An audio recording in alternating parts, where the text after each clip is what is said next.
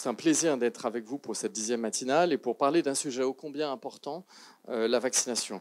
On sait que c'est la mesure majeure de prévention et qu'il y a une politique de santé publique qui a été développée par la ministre actuelle euh, de la Santé et des Solidarités qui pousse cette vaccination. Nous avons pu réaliser avec l'ordre une grande enquête auprès des infirmiers évidemment inscrits à l'ordre sur leur vision de la vaccination, leur couverture vaccinale et les interactions qu'ils avaient avec leurs patients. Près d'un sur quatre disent qu'ils ont peur qu'une vaccination chaque année ne soit pas très bonne pour eux. Et là, on sait aussi qu'il y a des réticences vis-à-vis de l'efficacité du vaccin contre la grippe et la peur des syndromes pseudo-grippaux liés à l'utilisation du vaccin. Donc deux tiers euh, des infirmiers de ville parlent régulièrement de vaccination avec leurs patients. Et les trois principales raisons du pourquoi euh, les infirmiers se vaccinent, c'est un, souhait de protection personnelle, c'est pour protéger ces patients à 82%, et bien sûr aussi la protection des personnes de l'entourage. Et là, on pense à l'effet cocooning euh, vis-à-vis des personnes âgées notamment. Si on continue euh, euh, à regarder, bien sûr, les résultats, euh, les résultats essentiels que sont la couverture vaccinale. Alors, on s'est intéressé, comme l'a rappelé Patrick Chamboredon, évidemment à la grippe, mais pas seulement. Et on va commencer par les autres vaccins.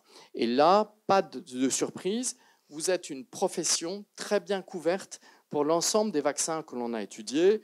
Diphtérie, tétanos, polio avec une couverture au-delà de 96%, hépatite B 94%, le BCG à 93%, la coqueluche c'est 70% et la typhoïde à 59%. Euh, encore une fois, ce sont des résultats déclaratifs. C'est ce que les répondeurs nous ont donné. Ce qu'on peut noter, c'est qu'il y a bien sûr un gradient de couverture vaccinale selon l'âge.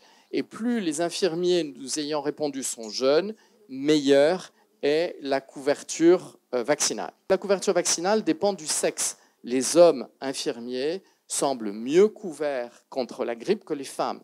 Ils ont une couverture vaccinale à 59% versus 48% pour les femmes. Maintenant, sans doute, des points de vigilance. Peut-on considérer qu'une couverture de 50% est suffisante quand on a 95% en suit des patients fragiles? Je n'en suis pas sûr. Patrick Chamboredon à l'hôpital. Euh, on parle beaucoup de la désorganisation des urgences, la, fameuse entre guillemets crise des urgences. On sait que quand la grippe arrive, c'est un facteur de désorganisation majeur des urgences, mais pas que des urgences.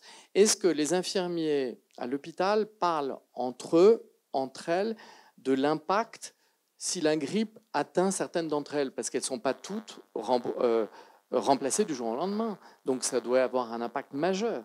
Ah, c'est certain que lorsqu'il y a un professionnel qui est malade, il ne vient pas travailler, et donc ça désorganise encore plus.